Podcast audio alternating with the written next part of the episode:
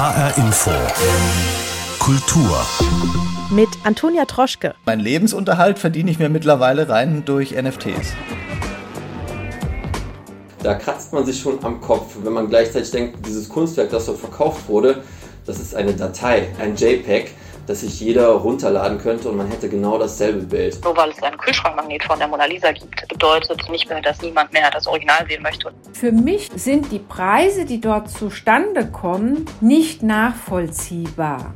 Kritiker sprechen auch schon von einer Preisblase. Es gibt sehr, sehr, sehr viele KünstlerInnen, die, die unendlich viel verdienen und ganz viele, die fast gar nichts verdienen. Die Kunstwelt im NFT-Hype.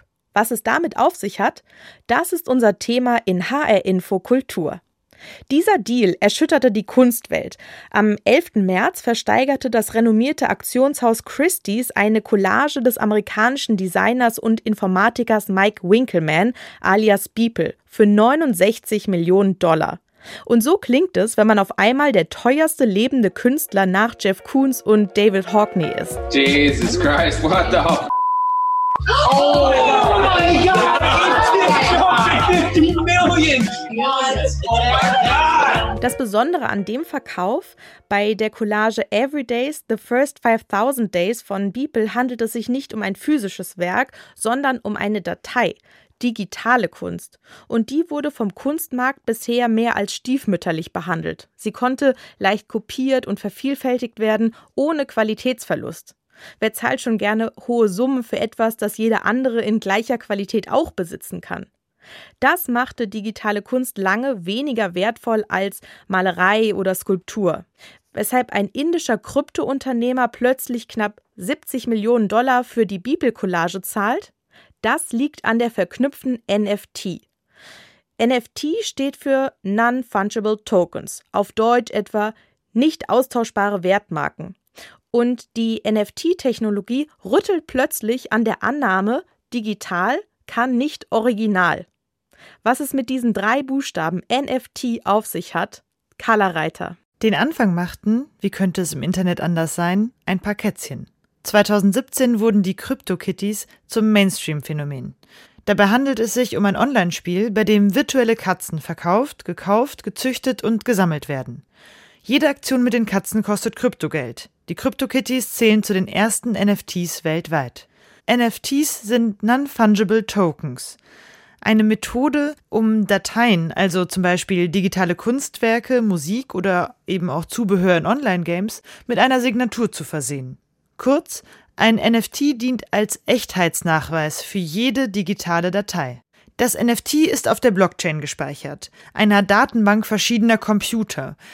Die Einträge dieser Datenbank sind wie eine Perlenkette miteinander verbunden und dadurch wird jede Aktion einsehbar vermerkt. Das macht die Blockchain sehr fälschungssicher. Bitcoin und Ethereum zählen zu den bekanntesten Blockchain-Anwendern. Das NFT ist eine weitere Anwendung der Blockchain. Hier werden Echtheitsnachweise in der Blockchain hinterlegt. Und die beziehen sich immer genau auf eine bestimmte digitale Datei, die somit nicht mehr austauschbar ist. Dabei ist es egal, ob hunderte von Beeples Collagen im Netz zu finden sind. Es gibt nur einen Eigentümer der Originaldatei. Und das dokumentiert die Blockchain. Die Kunstwissenschaftlerin und Kuratorin der weltbekannten Königgalerie in Berlin, Annika Meyer, beschreibt es so. Wir kennen das alle, wenn wir ein Bild im Internet sehen, können wir das herunterladen, wir können das auf unserem Laptop speichern, wir können einen Screenshot auf unserem. Und jetzt ist durch NFTs eben möglich, äh, dass es einen Besitzer solch einer digitalen Datei gibt. Beispiel Mona Lisa, die hängt im Louvre, da kann jeder hingehen. Es gibt Kühlschrankmagneten, Kühlschrankmagneten, es gibt T-Shirts, aber das Unikat, also das Original hängt eben im Louvre, was ja nicht bedeutet, nur weil es einen Kühlschrankmagnet von der Mona Lisa gibt, äh, dass niemand mehr das Original sehen möchte oder dass das Original nicht bekannt historische Werte hat. NFTs sind digitales Zeug, das einem auch wirklich gehört. So wurde es mal recht treffend beschrieben. Um das Neuartige an den NFTs nochmal zu verdeutlichen, ein kleines Beispiel. Das Entscheidende bei den NFTs ist das Non-Fungible, also nicht austauschbar zu sein.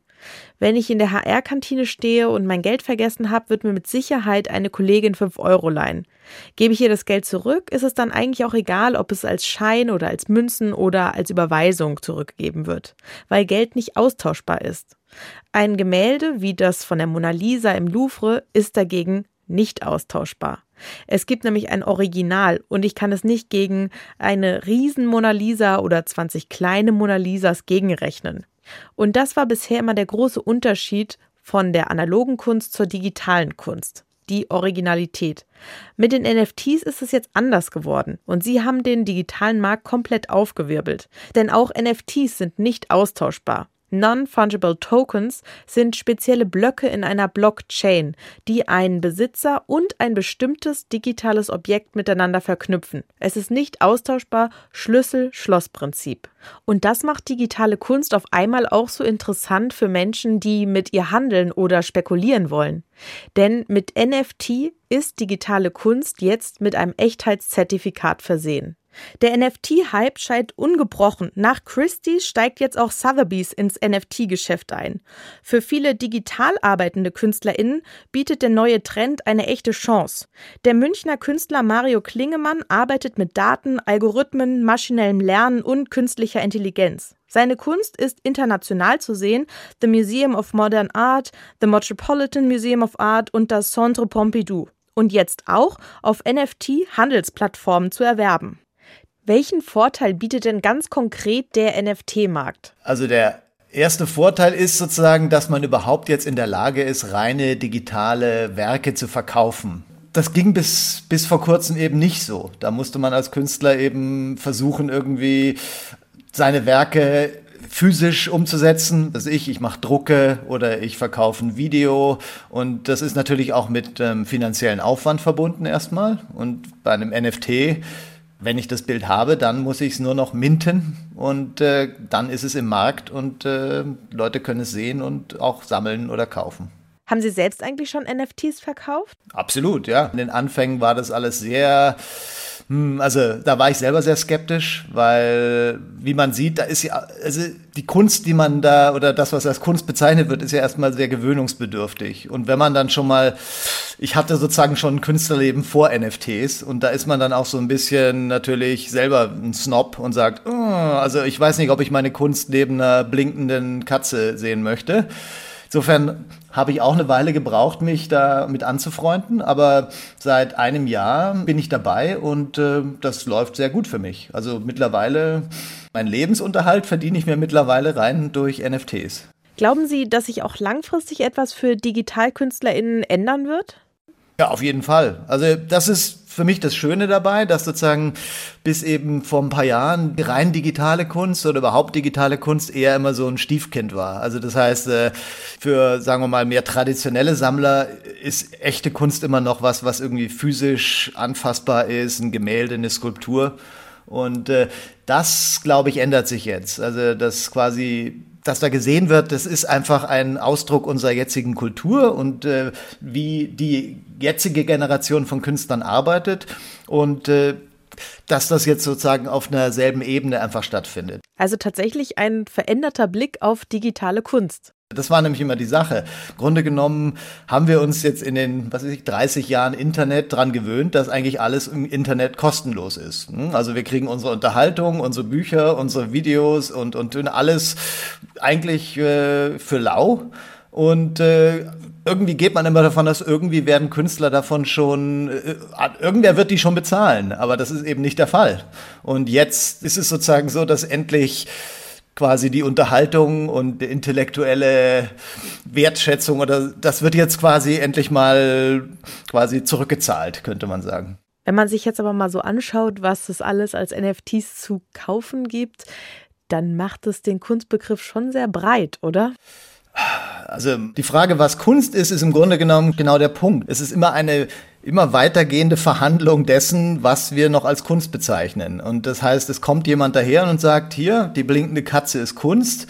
Und dann muss diese Person erstmal den Rest der Welt glauben machen, dass es so ist. Und wenn das gelingt, dann ist es Kunst. Und äh, Kunst ist halt auch immer ein Spiegel unserer Gesellschaft und diese Arten, also ich meine, ich denke mal nicht unbedingt, dass diese blinkende Katze jetzt Kunst ist als Werk selbst vom Ästhetischen, aber von der Gedanken her und wie es sozusagen jetzt wie unsere Welt jetzt funktioniert, ist es definitiv was, was äh, einen Großteil der Gesellschaft widerspiegelt. Zumindest die Diskussion darüber ist mit Sicherheit Teil der Kunst. Was ist denn für Sie das Tolle an den NFTs? Das Tolle ist, dass dadurch, dass das Ganze auch Open Source ist, ganz neue Möglichkeiten geschaffen wurden, sehr schnell. Das heißt, es gibt jetzt auch interaktive NFTs, das heißt tatsächlich kleine Programme, die laufen, mit denen man interagieren kann. Eins meiner Sachen, die ich gerade irgendwie ne, vor zwei, drei Wochen gemacht habe, die ich hochinteressant finde, sind NFTs, die eben auch mit diesem Mechanismus der Blockchain selber arbeiten. Da habe ich ein Werk gemacht, das äh, das zerstört sich quasi über die Zeit selbst, je mehr es gesammelt wird. Also sozusagen ist es ein Werk, das sich abnutzt. In dem Fall, das ist eine Edition von 100 und wann immer jemand es sammelt, wird quasi die Wallet-ID wird dann über das Bild drüber gestempelt. Und wenn es dann 100 Leute gesammelt haben, ist dieses Bild komplett schwarz. Also das heißt, da kann man tatsächlich auch konzeptionell arbeiten. Und das finde ich ähm, jetzt von meiner Perspektive aus interessanter. Es verändert sich was in der digitalen Welt, seitens Galerien und Investorinnen und hinsichtlich des Angebots. Das wird nämlich immer mehr. Die NFT-Plattformen wie Nifty, SuperRare, Foundation oder Marketplace werden überschwemmt von NFTs. Oftmals aber eher mit blinkendem Kitsch. Und so manches NFT-Geschäft nimmt schon ziemlich absurde Formen an. Davide De Dio. Bei den NFTs gibt es nichts, was es nicht gibt. Furzgeräusche als NFT-Verkaufsschlager. Der Dokumentarfilmer Alex Ramirez Mellis sammelte Flatulenzgeräusche und vertrieb sie für 58 Dollar das Stück als Kryptokunst. Die Aktion sollte eine Kritik an dem aktuellen NFT-Hype sein. InteressentInnen gab es an den NFT-Fürzen dennoch. Auch Tesla und Weltraumchef Elon Musk wollte mit einem eigens produzierten Techno-Song namens NFT den Trend aufs Korn nehmen. Als er dann aber merkte, dass die Menschen bereit sind, Abertausende für seinen Krypto-Hit zu bezahlen, zog er sein Angebot zurück. Dass es für jeden Markt einen Käufer gibt, zeigt die NFT-Entwicklung besonders deutlich. Der Twitter-CEO Jack Dorsey hat die digitale Version seines ersten Tweets Just Setting Up My Twitter für fast drei Millionen Dollar versteigert. Ein Journalist der New York Times macht mit seiner Kolumne 530.000 Dollar, ein kleines Katzenbildchen wird für 600.000 Dollar verkauft. Derzeit werden für NFTs unvorstellbare Summen bezahlt. Es scheint also so, besonders bei jungen Leuten, als sei ein neuer Sammlergeist geweckt worden zu sein. Aber lohnen sich NFTs als Wertanlage und Spekulationsobjekt? Michaela Hönig, Professorin für Finanzwirtschaft an der Frankfurt University of Applied Sciences. Mit NFTs wurden ja in letzter Zeit wahnsinnig hohe Summen erzielt. Lohnt sich denn NFT als Wertanlage? Diese Kunstszene ist ja eine ganz eigene Welt und es gibt viele Menschen, die viel Geld haben, die dort investieren. Und für mich, ich kann jetzt nur als Wissenschaftler sagen, sind die Preise, die dort zustande kommen, nicht nachvollziehbar.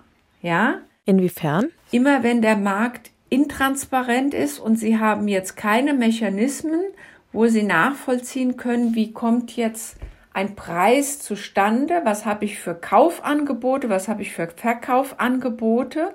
Das haben sie in diesem Segment nicht. Das heißt, es ist unwahrscheinlich schwierig nachzuvollziehen, sind diese Preise jetzt total überhöht? Ist es jetzt ein Hype, der einsetzt? Und Kritiker sprechen auch schon von einer Preisblase. Ich muss sehr genau mich informieren, behält dieses Stück oder dieses Stück Bild oder Bild von diesem Künstler, behält es auch dauerhaft diesen Wert oder habe ich hier einen Preishype, der vielleicht in ein oder zwei oder in fünf Jahren nur noch ein Zehntel von dem Wert ist, was ich heute dafür bezahlt habe. Was sollte man denn beachten, wenn man doch investieren möchte? Ja, das ist eine sehr gute Frage. Also wenn Sie investieren wollen, dann brauchen Sie als erstes ein Wallet. Ja, ein Wallet ist nichts anderes wie eine digitale Briefbörse, eine digitale Aufbewahrung, damit Sie ja Ihr NFT irgendwo abspeichern können. Und ähm, Sie müssen gucken, wenn Sie jetzt Privatanleger sind, dann müssen Sie an eine Kryptobörse oder an eine Börse gehen oder an einen Anbieter, der diese Wallets vergibt und Sie müssen sich dort registrieren. Das heißt, als Privatanbieter kann ich empfehlen, Sie müssen als erstes auf die Seriosität der Anbieter gucken.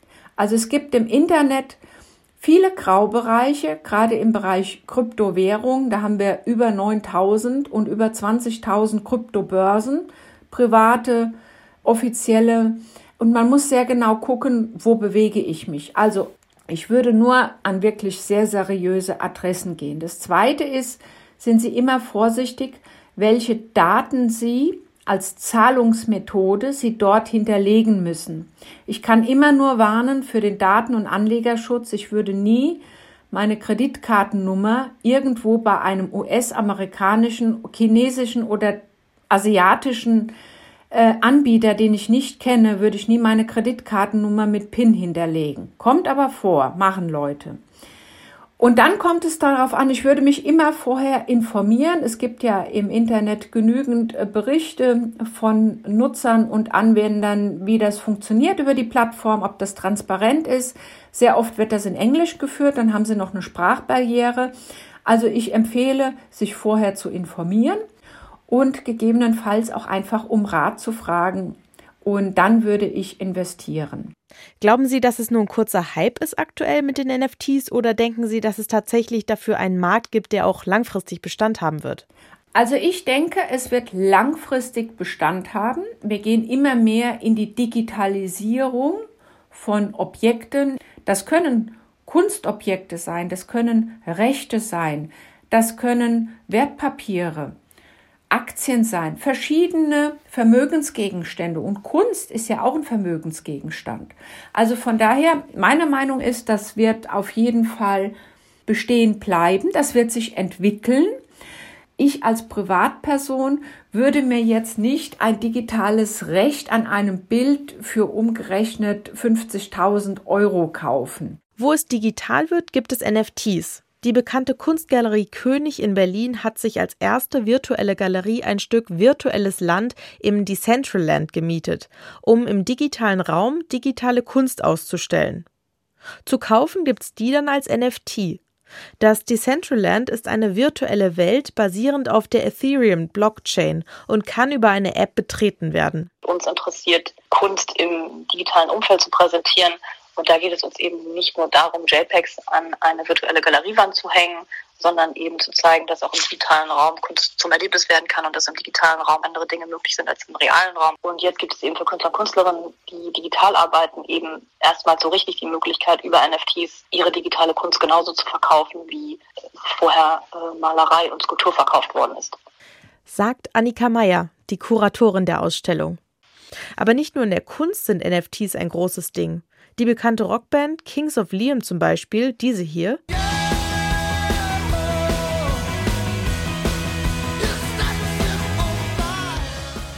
ist die erste Band, die ein Album als NFT veröffentlicht. Der YouTube-Star Finn Kliman hat unterschiedliche Jingles zu verschiedenen Emotionen rausgebracht. Natürlich auch als NFT. Und da es um die digitale Kunst heute geht, gibt es jetzt Digital Love von Daft Punk, die sich kürzlich nach 20 Jahren aufgelöst haben.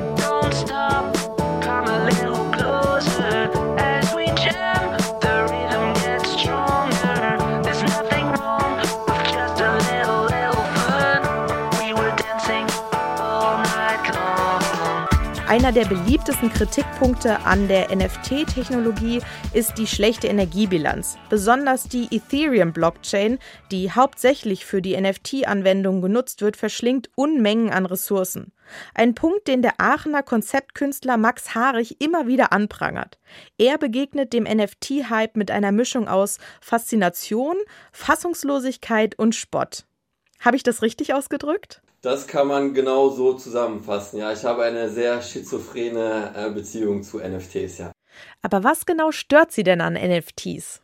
Also, um die kritischen Punkte vorwegzunehmen, also da sind natürlich die Sachen, die viel diskutiert werden, ganz klar der CO2-Ausstoß von NFTs, der dadurch verursacht wird, dass sie eben über eine Blockchain gehandelt werden. In den meisten Fällen ist das die Ethereum-Blockchain, die sehr, sehr, sehr energieaufwendig betrieben wird. Das ist natürlich, wenn man sich anschaut, dass ein Kunstwerk oder beziehungsweise eine Transaktion, das heißt zum Beispiel das Verkaufen eines Kunstwerks, das Übertragen eines Kunstwerks, dass das bis zu 50 Kilogramm CO2 ausstoßen kann, das ist natürlich absolut absurd.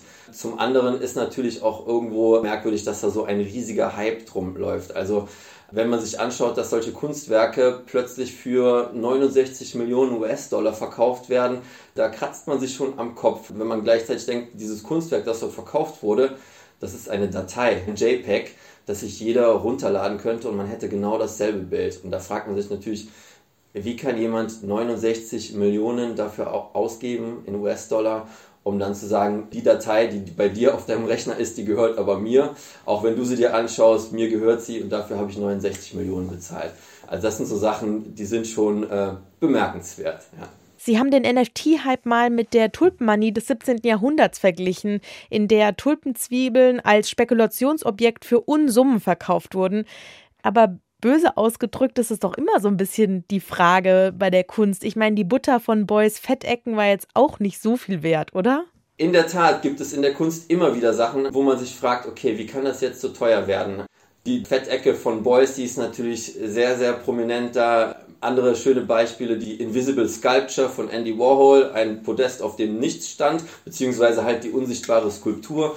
Und da hat die Kunstszene mit der absolut gleichen Empörung reagiert. Was natürlich ein bisschen kritisch im Moment zu betrachten ist, dass dieser Kunsthype in einer sehr, sehr engen Verknüpfung ist mit dem grundsätzlichen Hype um erstens Kryptowährungen und auch diesem Trend, der in Richtung Metaversum geht, die Leute in eine virtuelle Realität, ich sag mal böse, hineinzuschieben.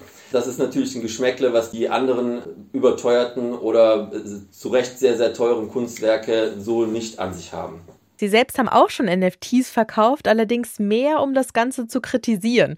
Können Sie da noch mal was zu sagen, was Sie gemacht haben? Also ich habe, äh, nachdem, ich mir, nachdem ich das mal mitbekommen habe, was da überhaupt jetzt abläuft auf diesem NFT-Markt, dachte ich, okay, um das einfach mal absolut auf die Spitze zu treiben, was dort passiert, dass dort einfach Unsummen für digitale Kunstwerke ausgegeben werden, die eigentlich fast überhaupt keine physische Ausdehnung haben, fast überhaupt nicht existieren, außer eben als eine Datei, die hin und her geschoben werden kann, dachte ich, okay, wie kann man das noch klarer auf den Punkt bringen?